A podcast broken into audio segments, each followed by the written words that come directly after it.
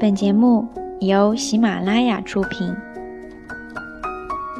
那些在生活中以这样或那样的方式同自己打交道的人，那些需要时能给你带来微笑的人，那些在逆境中依然能使你看到光明的人，那些你想让他们知道你真实与他们的友谊的人。假如人生不曾相遇。To those who have touched your life in one way or another, to those who make you smile when you really need it, to those that make you see the brighter side of things when you are really down, to those who you want to let them know that you appreciate the friendship. If there's no encounter in this life.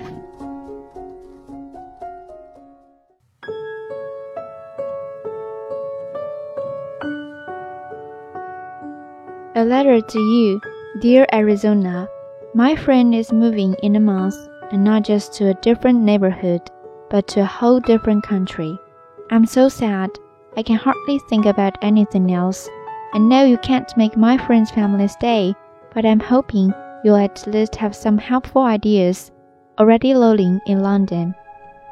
Dear Already Lolling, the first thing I want to say is, I'm so sorry your friend is moving. The second thing I want to say is, are you from London, as in London, England? That's so exciting. Have you ever seen the Queen? Is it true that people there drive on the left side of the road? How big is Big Ben really? Okay, I guess I should stop asking questions and get back to your letter, which reminds me of how beyond and I was when my friend Elizabeth had to move. I met Elizabeth in my very first karate class. I was the only new kid in the class. Everyone else knew a lot of the moves already and had yellow or orange belts.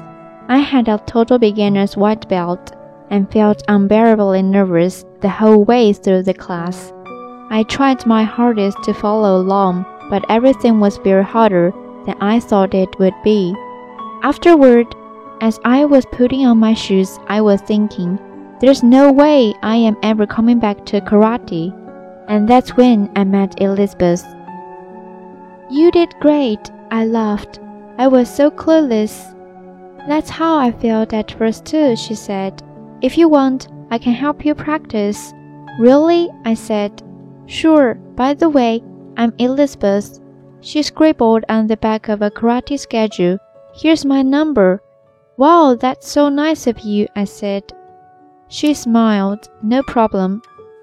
Anyway, to make a long story short, I called her a few days later, and we've been amazing friends ever since.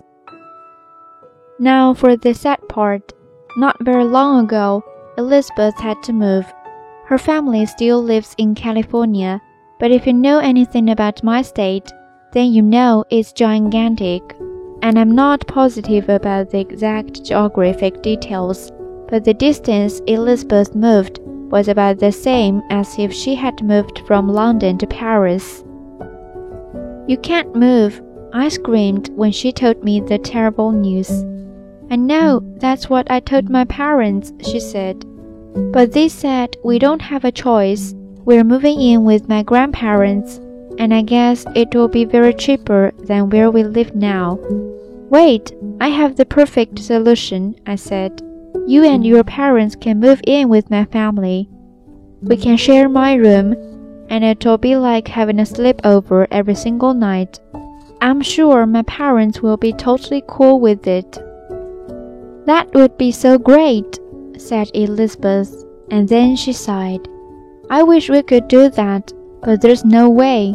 My parents also want to be closer to my grandparents, so I think we're definitely going. So Elizabeth and I had to come up with a plan B. A would have been. We were actually pretty happy about our solution. Here's what we did. First, we asked my mom to take a picture of us together and help us print it out regular size and teeny tiny size. We put the regular photos in special frames that we decorated forever. I gave me the frame she decorated. Then we cut the teeny tiny picture of us in half. I put the half with Elizabeth's face and my locket necklace, and she put the half with my face in her locket necklace. So even though Elizabeth lives miles away, and I only get to see her once in a while, our friends' forever picture frames and lockets really do help with the missing you part. Besides that, our parents let us email sometimes, and we still get to talk and crack up together on the phone now and then. Also, we love sending each other funny letters and packages filled with goofy surprises. So, dear already Lolin, being separated from your friend doesn't have to be as bad as it seems right now. Photos, letters, phone calls, emails, and great memories can really and truly make a friend seem closer than he or she is. I hope these ideas help. As they say in London, cheers to you and your friend. And as I like to say, ciao for now. Arizona